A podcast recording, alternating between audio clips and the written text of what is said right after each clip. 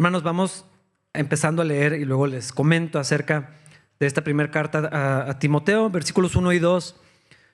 Yo, Pablo, apóstol de Cristo Jesús, nombrado por mandato de Dios nuestro Salvador y de Cristo Jesús, quien nos da esperanza, le escribo esta carta a Timoteo, mi verdadero hijo en la fe. Que Dios Padre y Cristo Jesús nuestro Señor te den gracia, misericordia y paz.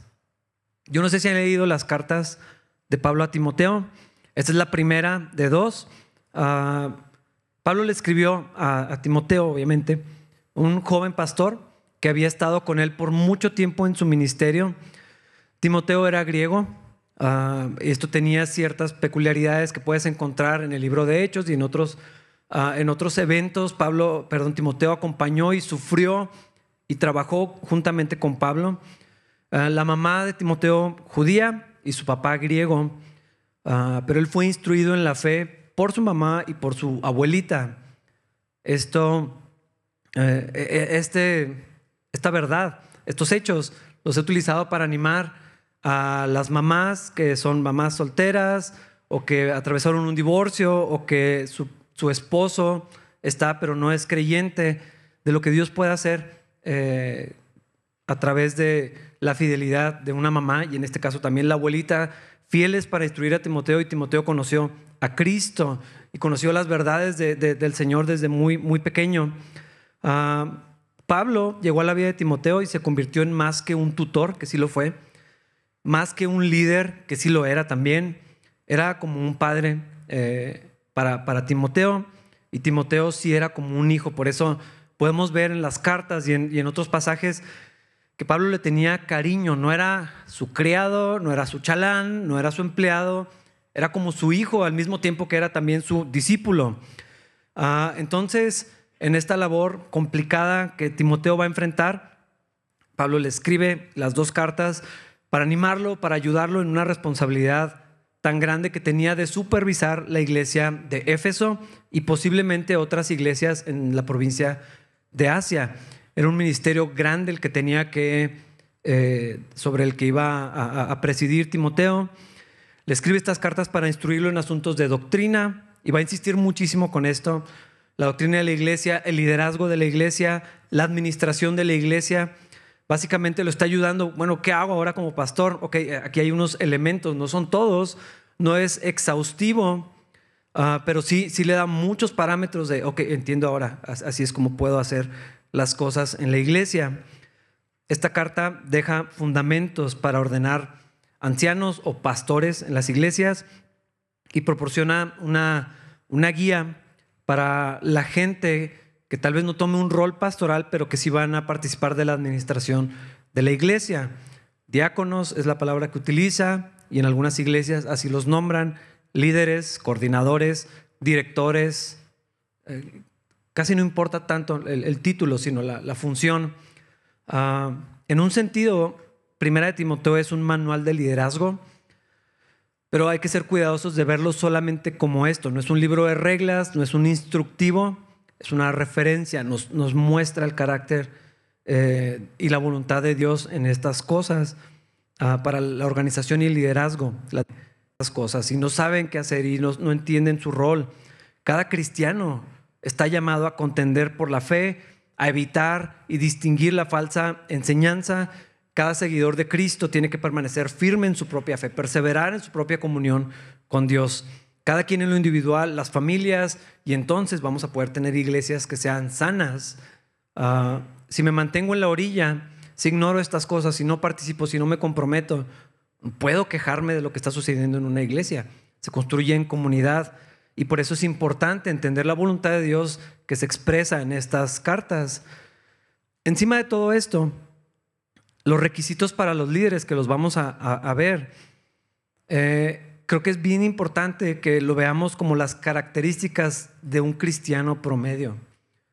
No, es una lista de requisitos como si fuera uh, una aplicación laboral. Eso es lo que se espera ver en un cristiano. Lo que vamos a encontrar como requisitos para los líderes es el carácter cristiano. Las listas que vamos a ver aquí son solamente una descripción de, cómo se deberían de ver muchos creyentes eh, regulares o promedio o comunes, por así decirlo. Debería de ser lo normal. exhibición, esto es conflicto. Ah, y encontramos varias cosas que vale la pena considerar. Cuando Pablo se fue hacia Macedonia, eh, insistió a Timoteo, quédate aquí.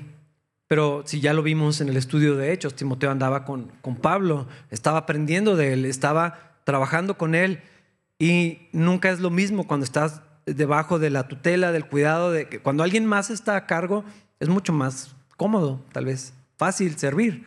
Pues él se encarga, él toma la decisión, pero en este caso Pablo le está diciendo, ahora te toca quedarte al frente y el huir eh, o, como que no estaba convencido de hacer esto. Eso yo creo que casi todos los que estamos en el ministerio lidiamos en algún momento con esto.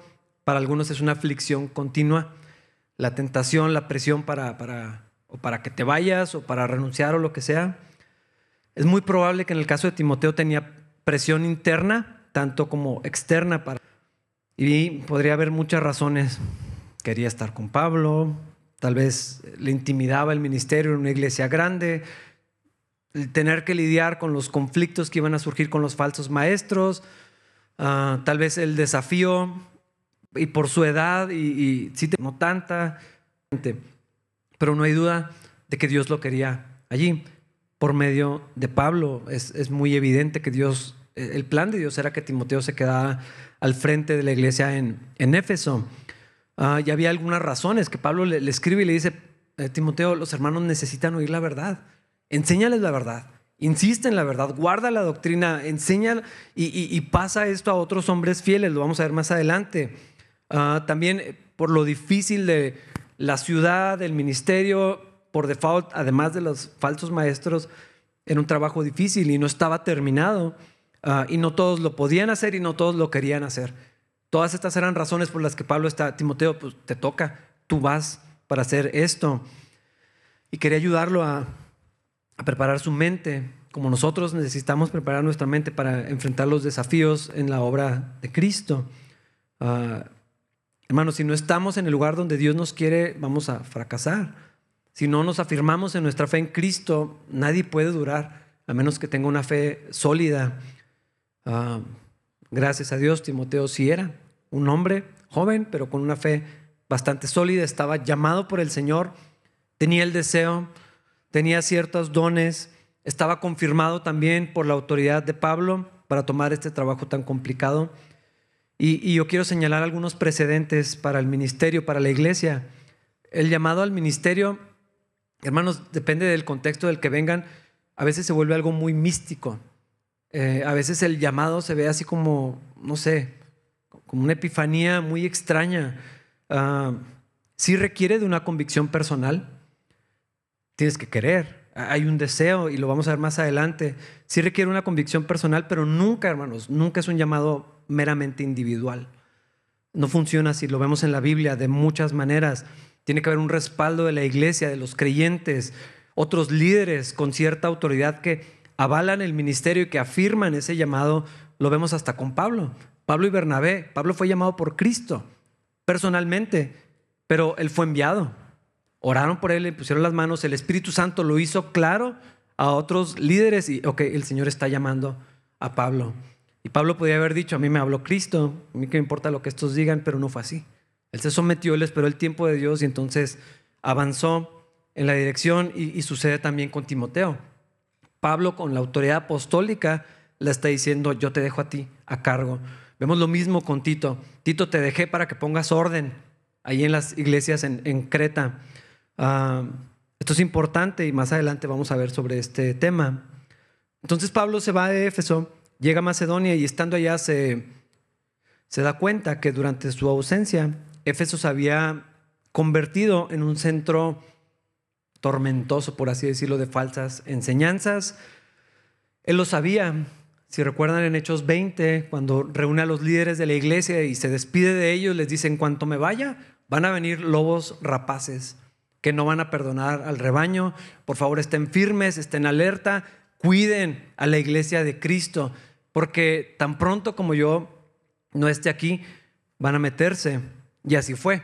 Ah, de hecho, les advirtió, de entre ustedes se van a levantar algunos eh, para distorsionar la verdad y juntar seguidores. Entonces Pablo sabía bien que la tarea de Timoteo era bastante pesada, demandante por todos lados, y le escribe esperando que esta carta lo aliente, lo equipe, le dé dirección y lo ayude para cumplir con esta misión. Versículo 4, hablando de los falsos maestros y todo esto, dice, no dejes que pierdan el tiempo en debates interminables sobre mitos y linajes espirituales. Esto solo conduce a especulaciones sin sentido alguno que no ayudan a que la gente lleve una vida de fe en Dios. Si alguna vez has leído las cartas de Pablo, tienes que haber notado que un tema recurrente es acerca de los falsos maestros y la falsa doctrina. Insiste muchísimo, cuida la enseñanza, cuida la enseñanza. Lo que crees, guarda la fe y cuida lo que le dices a otros. Asegúrate que si alguien más va a enseñar, eh, sea alguien eh, idóneo y alguien fiel, capaz, apto para compartir estas verdades y preservarlas. Hermanos, Ojalá esto fuera un problema solamente de los primeros años de la iglesia.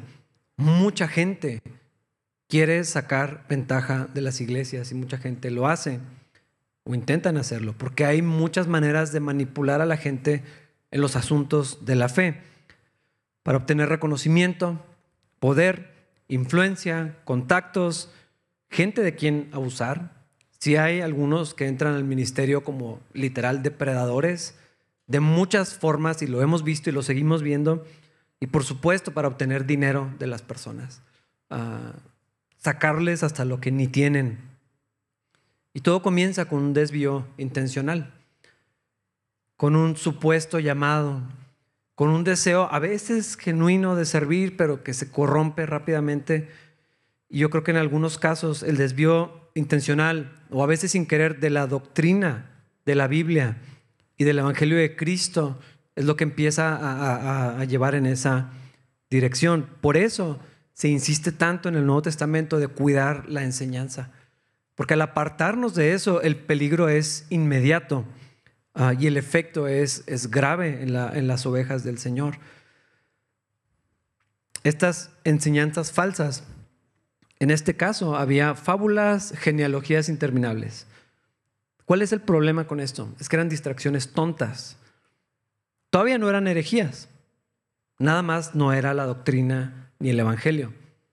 Y, desde aquí tenemos que ser cuidadosos. Bueno, ¿pero qué tiene de malo eso? Eh, yo entiendo que no es la Biblia, pero no está diciendo nada incorrecto. Es algo que le puede ayudar a la gente. Hay que ser cuidadosos en esto. Pablo está insistiendo. Hay, hay cosas que no corresponden a la iglesia de Cristo. Ah, y Timoteo era una de sus tareas, permanecer ahí para mantener a estos maestros a raya y que no se distraigan y que no enseñen eh, estas distracciones, que era especulación, fábulas.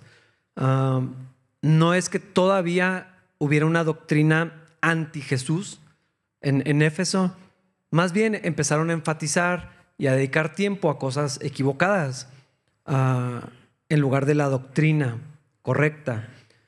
Las distracciones tontas también son peligrosas porque empiezan a ocupar el lugar de la edificación de los creyentes.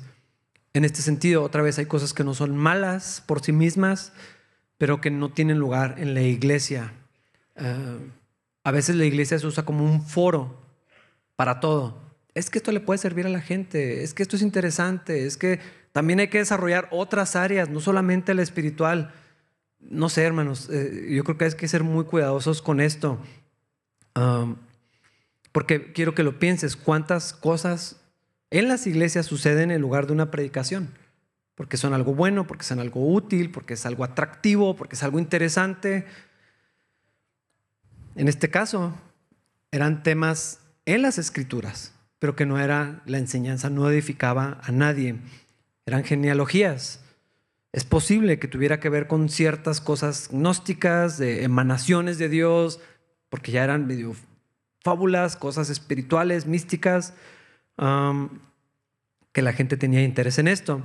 Tal vez estaban relacionados con el legalismo también del tipo de los judíos, buscando justicia en, virtud del crecimiento personal. Tal vez eran sistemas doctrinales basados no en la escritura, sino en genealogías, en cosas místicas en otros documentos, en historias eh, antiguas. se han descubierto, se descubrieron algunos escritos que profundizaban en las genealogías más complejas, pero las conectaban con cosas ah, de misterios espirituales. Y esto despierta el interés de la gente. Las cosas místicas, las cosas extrañas, las teorías sobrenaturales, el tema de extraterrestres, ah, de demonios, de leyendas y todas las conexiones despiertan mucha curiosidad, hay mucho interés en esto, a veces morbo también en esto, ah, y sí creo que puedan ser interesantes, fascinantes, populares, algunas es posible que hasta sean útiles, pero un interés ah, desmedido, consumidor en este tipo de cosas empieza a desplazar lo que es importante. Yo creo que muchos conocemos historias. Tengo en la mente, un amigo pastor me contó acerca de un joven más o menos nuevo en la fe, no tenía tanto conocimiento, pero tenía mucha pasión. Y empezó a estudiar la palabra de Dios, pero también quería conocer las doctrinas de otras religiones, las teorías conspirativas y un montón de otras cosas. Y empezó a desplazar su crecimiento personal. no conocía tanto lo que creía él, como empezó a conocer lo que creían otros. El resultado es muy obvio, dejó la fe. Eh, no podemos decir que se volvió loco para nada, pero su mente, su corazón, se, empezó a llenar de cosas que no eran las importantes. Y entonces no tenía una fe sólida para resistir las cosas que él mismo eh, metió a su vida. ¿Y qué pasó? Claudicó de la fe, se apartó del Señor, dejó la iglesia y quién sabe qué cosas anda creyendo. Más o menos eso es lo que está sucediendo aquí y es la advertencia que está haciendo Pablo a Timoteo. Hay cosas que no corresponden a la iglesia, hay cosas que tienen que quedarse fuera, hay cosas que tienen que corresponden a otro círculo de interés. Eh, hay cosas que, tienen que tener nada más la proporción correcta porque son inútiles para la fe. Eh, y, Pablo le está diciendo a Timoteo, cuando menos en el púlpito, en la iglesia, esto tiene que ser la prioridad. Lo demás no tiene, no tiene lugar, no lo permitas. Versículo 5. El propósito de mi instrucción es que todos los creyentes sean llenos del amor que brota de un corazón puro, de una conciencia limpia y de una fe sincera. Estos hombres, al menos la mayoría, estaban utilizando la escritura, la ley de Dios con otras cosas y estaban errando. Por el contrario, la enseñanza de la doctrina de Cristo, el buen uso de la misma ley, de la palabra de Dios, tenía un propósito y un efecto en las personas que la recibían con fe. El propósito de la enseñanza, de la ley, de los mandamientos, eh, encuentra, o sea, tiene su, acción en el corazón y no en la observancia exterior. Eh, va de dentro hacia afuera. Y si no entendemos esto, si no lo recordamos, si no nos aferramos a esto, hermanos, es bien fácil caer en legalismo, en mera religiosidad, eh, en cosas superficiales. Eh, la santificación no va de afuera hacia adentro, pero a veces sí lo pensamos. Deja de hacer esto, haz esto otro, y entonces, eso no santifica a nadie, es al revés. La, obra que hace Cristo en el corazón eh, tiene un efecto dominó hacia afuera, termina por, por tocar todas las áreas de la vida.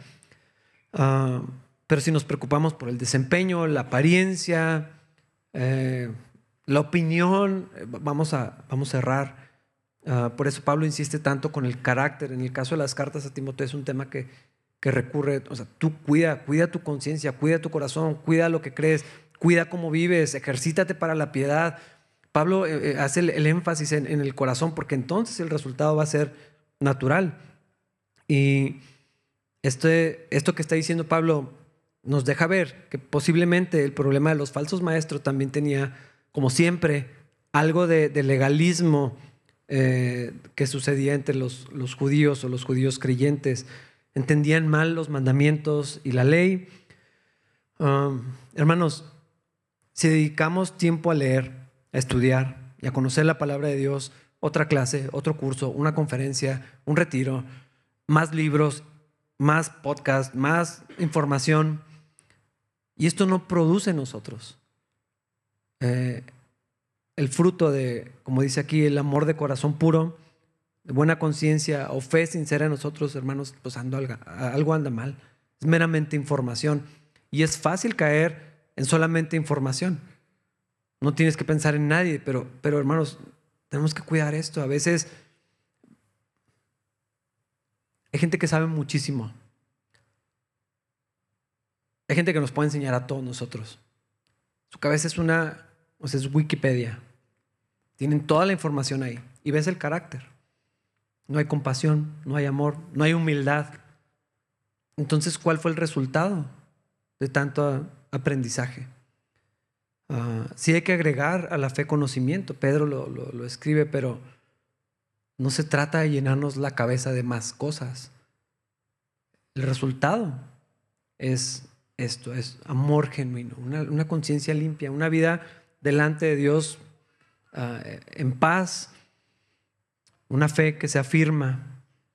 El legalismo nos puede hacer torcer la palabra de Dios y entonces nos podemos volver críticos. A veces el que sabe mucho menosprecia al que no sabe, al que no estudia, al que no lee como ellos, al que no entiende los misterios como ellos.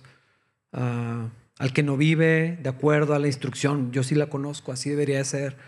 Es, fácil que el corazón se endurezca ah, cuando caemos en el legalismo. En lugar de tener una buena conciencia, hay dos maneras de, que esto resulte mal. Sentirnos siempre condenados, porque nunca estamos a la altura. Entre más entendemos, menos a gusto estamos. Siempre es condenación, porque vemos todas las fallas, o por el otro lado, el orgullo de cumplir con ciertas cosas. Yo sí hago esto, yo sí vivo así desde mi juventud, desde chiquito, toda mi vida, desde que conozco a Cristo, tengo tantos años y vivo así de esta manera y se vuelven un orgullo ah, de tener un desempeño mejor que otros, pues en ciertas áreas. En lugar de una fe sincera, eh, confiamos en nuestra capacidad para agradar a Dios. Por eso es tan problemático esto no cumplo con mis propias expectativas y me frustro y me desanimo, eso no viene de fe. O por el otro lado, si cumplo, si hice, si logré esta semana y mi vida y tenemos un currículum así, a fin de cuentas no, eso no es de fe, eso es de desempeño, eso es algo personal y Dios no nos, Cristo vino para hacernos libres de esto. Ah, Dios quiere producir en nosotros amor sincero que brota de un corazón puro, de una conciencia limpia y de una fe sincera. El problema es que no todos lo ven. Y aquí Pablo habla sobre esto, versículos 6 y 7. Pero algunos no lo entendieron. Se desviaron de estas cosas y pasan el tiempo en debates sin sentido. Quieren ser reconocidos como maestros de la ley de Moisés, pero no tienen ni idea de lo que están diciendo a pesar de que hablan con mucha seguridad. Es probable que estos falsos maestros hacían muchas especulaciones de las escrituras. No, lo que quiere decir en realidad, y si ves el contexto y la información, y era, hablaban muy seguros y tenían mucha información. Ah, tal vez en el punto de vista de análisis, pues era interesante. Wow, sí es fascinante cuando, cuando escuchas a esa gente que es muy brillante y que entiende las cosas y nunca lo había visto así, que, o sea, sí es algo pues interesante, esa es la, la palabra. Puede ser entretenido, pero esto no es lo que Dios quiere para nuestro crecimiento. Eso no es lo que produce, eh, lo que, como la dieta espiritual no es eso. Ah, por eso Pablo insiste, es que es algo que no debería estar ahí. Qué bueno que sepan, qué bueno que, que conozcan, pero eso no es lo que Dios quiere. Eso no va, no va a hacer que nadie crezca. Esto no va a afianzar a nadie en su fe. Y estaban utilizando la ley de Dios, la palabra de Dios, pero era como un balbuceo sin sentido, porque no entendían. Están hable y hable y hable. ¿Cómo opinan y cómo sacan y más datos? ¿Y qué aprendiste? Nada. ¿Y qué entendiste? Nada. ¿Y de qué te sirvió de nada? ¿Quién se edificó? Nadie. Apantallan, impresionan, dominan la conversación, pero nadie tiene crecimiento, nadie tiene fruto. Y, y hasta Pablo lo dijo, estaba hablando de lenguas y de otras cosas, pero Pablo dice, preferiría decir unas cuantas palabras y que alguien me entienda, y que alguien se edifique, y que alguien crezca, y que alguien eh, se anime, que alguien que, decir un montón de cosas y que no haya ningún fruto. Lo que puede haber es cierta recompensa, cierta admiración, cierto reconocimiento, pero no hay crecimiento para la iglesia. Y lo que el Señor encargó a Pedro, Pablo tenía esta vocación también y ahora Pablo a Timoteo es alimentar a las ovejas, que crezcan, que la gente entienda, que la gente afirme su fe, no solamente que escuchen cosas que no vale la pena, aunque estén impresionados, la gente problemática en Éfeso ni siquiera entendía las implicaciones de su propia enseñanza. No veían a Cristo, no veían el Evangelio nomás datos, cosas curiosas, místicas. Eh, pues no sé, por eso Pablo dice, esto no debería estar ahí. Versículos 8 al 11. Nosotros sabemos que la ley es buena cuando se usa correctamente, pues la ley no fue diseñada para la gente que hace lo correcto, es para los transgresores y rebeldes, para los desobedientes a Dios y los pecadores, para quienes no consideran nada sagrado y que profanan lo que es santo, para quienes matan a su padre o a su madre o cometen otros homicidios. La ley es para los que cometen inmoralidades sexuales o los que practican la homosexualidad o los traficantes de esclavos, los mentirosos, los que no cumplen sus promesas o los que hacen cualquier otra cosa que contradiga la sana enseñanza que proviene de la gloriosa buena noticia que me confió nuestro bendito Dios. Estaban usando la ley para cosas que no valían la pena. Y Pablo dice, hay un uso de la ley, hay, un uso legítimo, que es correcto, que es bueno. Y la ley está diseñada para ciertas personas. Hermanos, ¿cuál es el propósito de los mandamientos de Dios? ¿Una mejor vida? ¿Una mejor sociedad? ¿Un buen gobierno? ¿Paz en la familia? El propósito de la ley de Dios no es el instructivo, es mostrarnos nuestro pecado y por lo tanto llevarnos a Cristo. Si nos revela el corazón de Dios, si nos muestra la voluntad de Dios, pero el propósito de la ley era enseñarnos lo incapaces que somos por nosotros mismos y tengamos irremediablemente que poner nuestra fe en Jesús. El propósito de la ley no es entretenernos, no es hacernos buenos analistas ni gente más interesante. La ley no tenía el propósito de guiarnos a la justicia. No puede darnos justicia. La idea no era cumplir para agradar a Dios. Es lo contrario, es no puedes.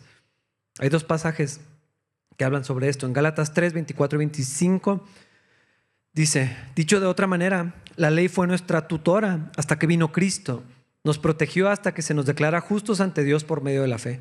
Y ahora que ha llegado el camino de la fe, ya no necesitamos que la ley sea nuestra tutora. Romanos 7:7. Ahora bien, ¿acaso sugiero que la ley de Dios es pecaminosa? De ninguna manera. De hecho, fue la ley la que me mostró mi pecado. Yo nunca hubiera sabido que codiciar es malo si la ley no dijera no codicies.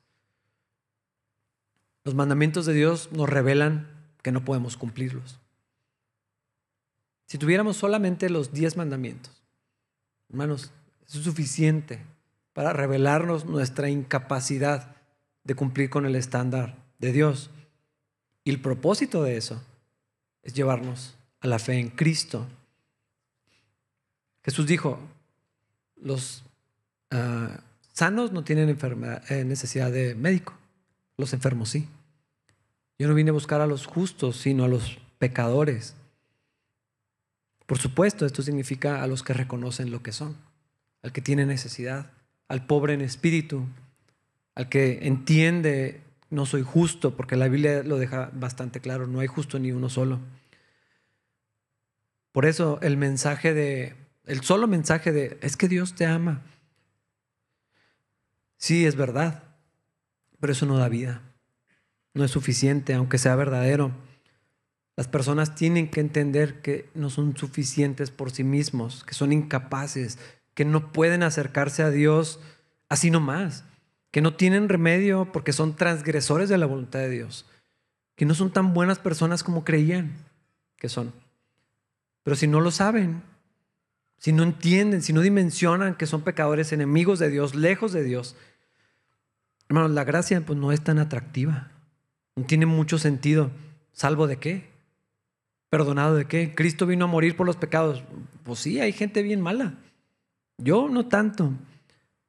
¿Perdonado de qué? Si soy buena persona, si ayuda a los demás. No soy un asesino, no soy un sicario. Hay ciertas cosas que yo no haría. Ya soy suficiente. Dios me ama tal cual como soy. Es más, los cristianos me dijeron que Dios me ama así, no tengo que hacer nada. Pero la ley de Dios cumple su propósito legítimo cuando pone en evidencia mi necesidad. Cuando me descubre y me deja sin armas, no tengo manera de acercarme a Dios. No soy digno de tener comunión con Dios. Estoy condenado los mandamientos no traen salvación. Para empezar, ni los podíamos cumplir. El que decía, es que guardado desde mi juventud. Ah, no, no todos, no es cierto. Pablo, que era impecable en cuanto a la ley, no completaba, no era suficiente. Los mandamientos no traen salvación, al contrario, traen muerte. No dan vida, traen muerte porque no puedo cumplirlos todos perfectamente, todo el tiempo, toda la vida.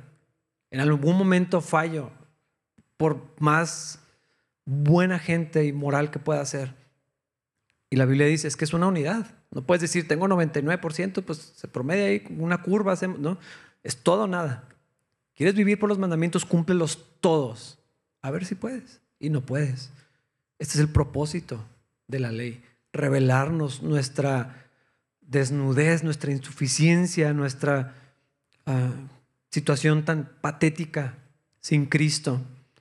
Y este fue el mensaje que se le confió a Pablo, pero hermanos, también a nosotros. Es el mismo mensaje, la misma tarea que tenemos nosotros, versículos 12 y 14. Le doy gracias a Cristo Jesús nuestro Señor, quien me ha dado fuerzas para llevar a cabo su obra él me consideró digno de confianza y me designó para servirlo. A pesar de que yo antes blasfemaba el nombre de Cristo, en mi insolencia yo perseguía a su pueblo, pero Dios tuvo misericordia de mí porque lo hacía por ignorancia. Y aunque era un incrédulo, oh, qué tan generoso y lleno de gracia fue el Señor. Me llenó de la fe y del amor que provienen de Cristo Jesús. Ahorita que hablaba de el ministerio, Ah, creo que hay que aclarar a qué nos referimos. Hay gente que está llamada a servir de tiempo completo, a dejar su empleo, a tiempo parcial tal vez, pero todos, hermanos, estamos llamados a servir al Señor. Alguien dijo así, dice, a menudo vemos nuestro servicio cristiano como una cuestión de voluntariado. ¿Quién quiere? ¿Cuándo puedes? Eh, no sé si pueda, tal vez ahorita no. Eh, después, cuando crezca, lo que sea. Hermanos, como cristianos, con respecto a Jesús y a su iglesia, no somos voluntarios. No es opcional. Ah, somos siervos. Somos hijos, es verdad, pero también somos siervos de Jesús por deber. Se espera fidelidad de nosotros. Eso es lo que espera el Señor de nosotros. Dios espera que respondamos a la gracia que nos dio y que lo hagamos con fidelidad. Aquí las buenas noticias es que no es necesario ser inteligente, ni brillante, ni tener talento, ni carisma ah, para muestra un botón. No hace falta. No son requisitos. Podemos ser fieles sin saber muchas cosas, sin tener preparación, sin haber estudiado, sin tener demasiados talentos, o si pensamos que no tenemos. No hace falta nada de eso para que hermanos podamos ser fieles. Y el Señor espera de cada uno de sus hijos, de sus hijas, sin excepción, fidelidad en el lugar donde Cristo nos ha colocado. Algunos serán llamados a ir, estamos por enviar algunos. Otros están llamados de lleno a, a dedicar sus vidas a esto. Y otros no. También ahí se espera fidelidad del Señor donde Dios nos ha colocado. Mucha gente espera ser fiel cuando esté en un lugar, cuando tengan un título, cuando se les invite, cuando tengan la plataforma ah, o el reconocimiento. Si decimos, bueno, seré fiel cuando me toque estar allá. Hermanos, hay que ser fiel donde estamos, en lo que se pueda, lo que nos parece poco, porque no hay cosas pequeñas en, la obra de Cristo. Porque Dios está viendo lo que a nosotros nos parece pequeño, donde no hay reconocimiento, donde la gente no se da cuenta, Dios sí sabe la fidelidad. Dios sí está viendo nuestro corazón, nuestra intención, nuestro deseo de servirlo. Dios sabe distinguir, porque nosotros no. Dios sabe distinguir cuando alguien lo que quiere es ser visto o aplaudido, o cuando alguien honestamente, genuinamente, con todo su corazón lo que quiere servir al Señor, donde lo pongan. Nosotros a veces tal vez podamos ver algunas evidencias, pero Cristo sabe exactamente lo que está sucediendo en la mente y en el corazón de cada uno. Y cuando en la iglesia decimos ministerio, se volvió como una palabra elegante, no es. Ministerio quiere decir servicio. No es algo sobrenatural, no es algo espiritual, no es algo especial. Servicio. Ah, significa trabajar duro, servir en lo que me toca, en lo que puedo, en lo que tengo ocasión de hacer. Sin embargo, según mismo Pablo, ex blasfemo, ex perseguidor de la iglesia, servir al Señor, él lo veía como un gran honor. O sea, me tuvo por digno de participar en su obra. Me dio la oportunidad. Esto nos enseña, no hay pecador tan terrible que no pueda ser fiel a Cristo, independientemente del pasado. Ah, y Pablo sigue hablando de esto, versículo 15. La siguiente declaración es digna de confianza y todos deberían aceptarla. Cristo Jesús vino al mundo para salvar a los pecadores, de los cuales yo soy el peor de todos. No sé si ya notaron, si escuchan predicaciones o, están en contacto con el mundo cristiano en, fuera. En muchas iglesias ya no existe la palabra pecado ni pecador. Se eliminó. Y en algunas es por definición. O sea, a propósito, no vamos a decir eso, no queremos ofender a la gente. La gente ya sabe, hay uno que dijo, muy famoso millonario, y dijo, la gente ya sabe que es mala. No hay que decirles acerca del pecado en otros ha sido tal vez involuntario. Pero hermanos, en la iglesia cristiana, en el lenguaje cotidiano de los creyentes, estas dos palabras, pecado, pecador, siguen teniendo vigencia y utilidad para que pueda haber arrepentimiento y por lo tanto salvación. Al mismo tiempo, hermanos, creo que también tenemos que ser cuidadosos en la manera que usamos estas palabras, porque a veces las usamos para referirnos a creyentes. Y esto es otro, otra área que también es peligroso. De acuerdo a las escrituras y a la experiencia diaria en todos nosotros, los cristianos seguimos pecando. Si les dijera, levante la mano los que siguen pecando y alguien no la levanta, alguien le tiene que hablar. Levántala. No seas mentiroso. ¿Por qué? Por la carne. Ahí está en nosotros. Pero hermanos, de acuerdo a las mismas escrituras, ya no somos llamados pecadores una vez que estamos en Cristo hay que hacer esta distinción. Sigo pecando, pero Dios ya no dice, la Biblia ya no me llama a mí pecador. Siempre en la escritura los pecadores son los que no están en Cristo, los que no tienen fe. Y dice justos los que tienen fe. Ah, Dios no nos llama ni pecadores ni enemigos, sino hijos y santos. Pero sigo pecando, sí, sí, ya lo sé. Pero Dios no nos llama así.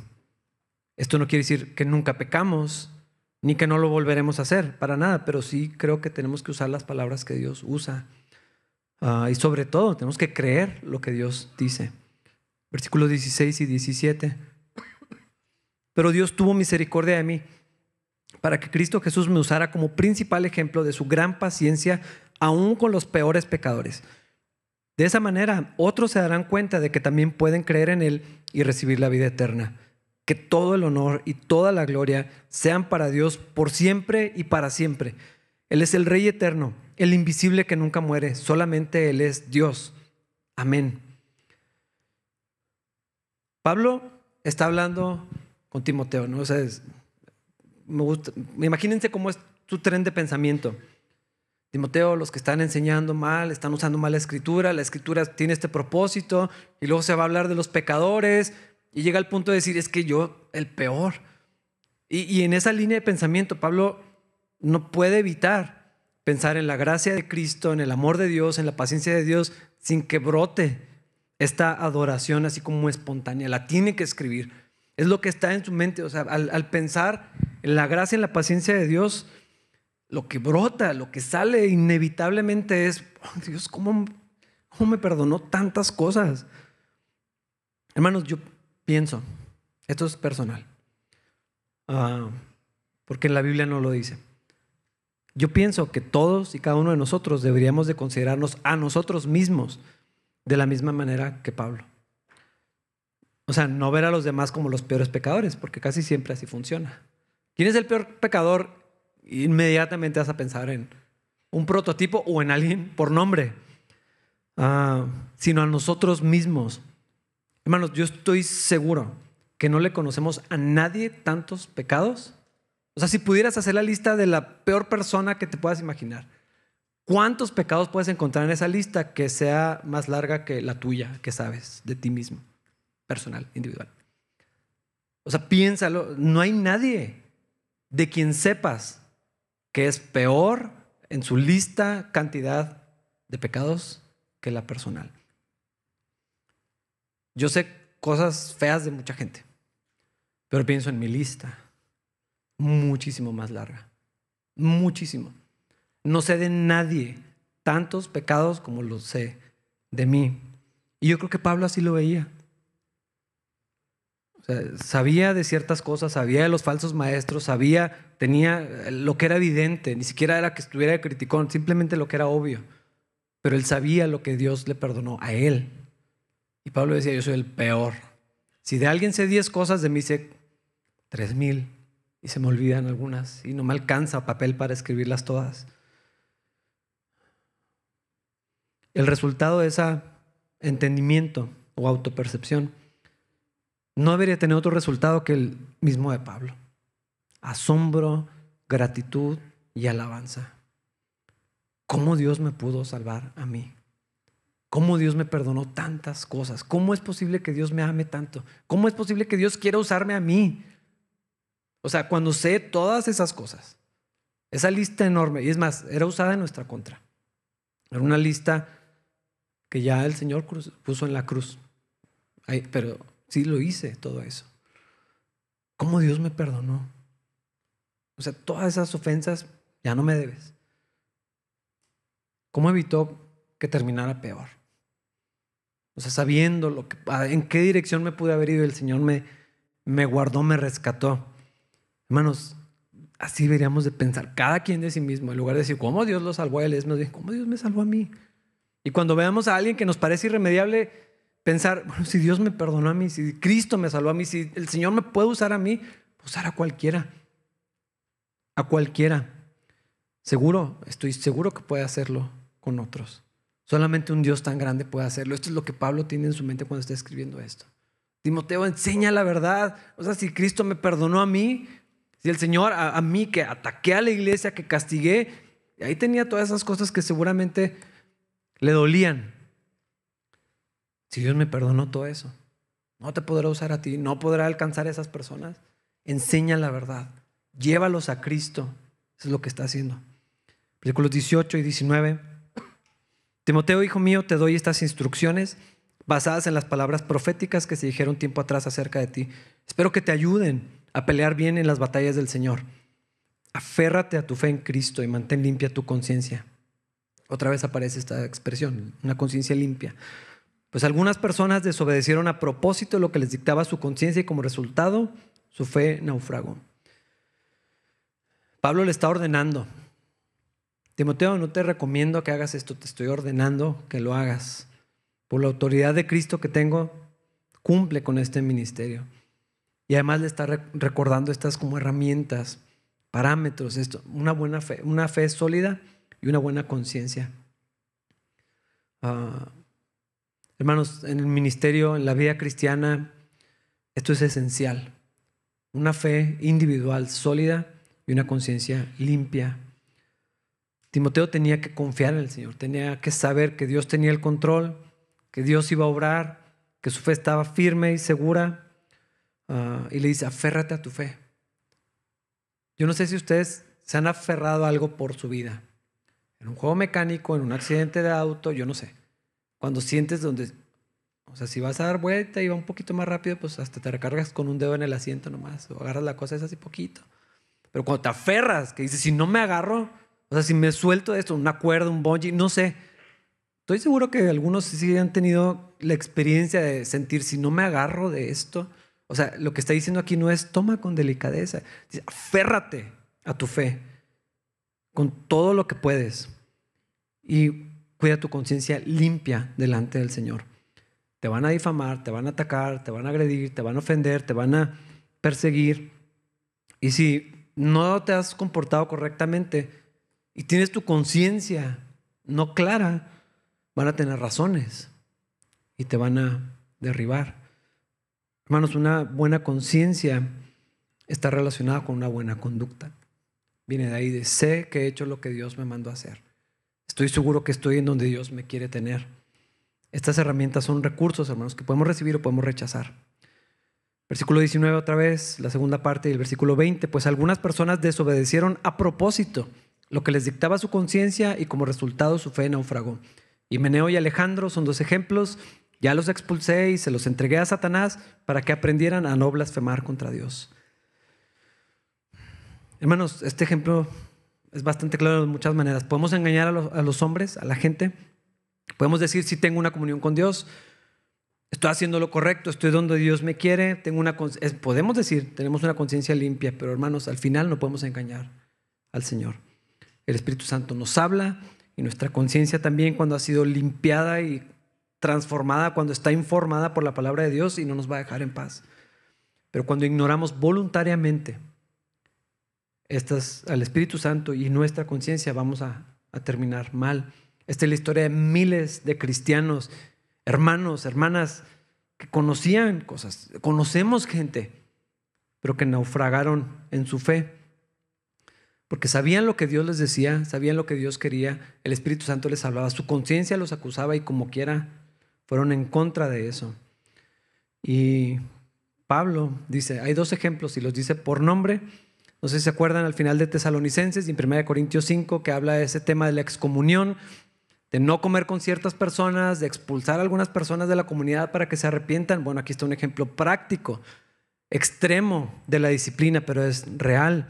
Para los que afirmando ser cristianos voluntariamente vivían constantemente practicando pecado, pecado serio con consecuencias graves, el testimonio de la iglesia estaba siendo afectado, otros creyentes estaban siendo contaminados.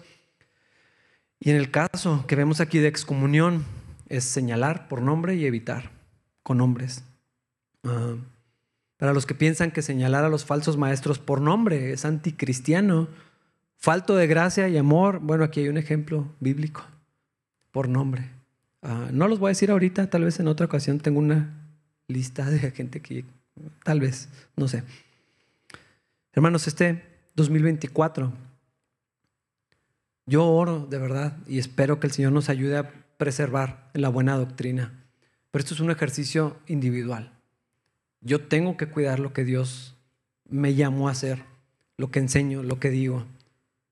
Pero también cada uno de ustedes son responsables delante de Dios de perseverar en la buena doctrina, en la comunión fraternal, participar juntos en las comidas, entre ellos la cena del Señor, que vamos a tomar en unos minutos. Y hermanos, en la oración, que Dios nos ayude a perseverar en estas cosas, que Dios nos ayude a mantener una conciencia limpia y también aferrarnos a nuestra fe. Y yo estoy seguro que hoy como nunca necesitamos estas cosas. Que Dios cumpla su propósito. Yo, tal vez tienen propósitos. Yo espero que más bien Dios cumpla el suyo en todos nosotros. Que su gracia y paz estén con nosotros. Vamos a ponernos de pie para orar y prepararnos para tomar la comunión. Señor, te adoramos y te damos gracias por habernos salvado por habernos perdonado tantas cosas, Dios, por ser tan paciente. Porque en lugar de consumirnos, de destruirnos, nos diste vida. Gracias Dios por tanto amor, por tanta gracia. Gracias porque Cristo pagó lo que nosotros debíamos. Señor, ayúdanos a aferrarnos a esa fe. Danos una conciencia limpia, Señor informada por tu palabra, dirigida por tu espíritu. Que vivamos de esta manera, Señor. Que perseveremos en estas cosas que tú dices que son las importantes, Señor. Y Padre, cada vez que tomemos la comunión como lo haremos esta tarde, recordemos lo que Cristo hizo, el sacrificio tan enorme, tan costoso. Recordemos la gracia que nos extendiste el amor, Dios, tan grande que nos mostraste. Y Señor, que así como Pablo de nuestro corazón brote al recordar todas esas cosas que nos perdonaste, Señor. Que brote alabanza, gratitud, asombro, Señor. Porque es milagroso, Señor. Es maravilloso, Dios, lo que hiciste por nosotros. Gracias por Jesús. Gracias por su sangre. Gracias por su cuerpo destruido, Señor, aplastado molido para que nosotros pudiéramos tener vida, Señor.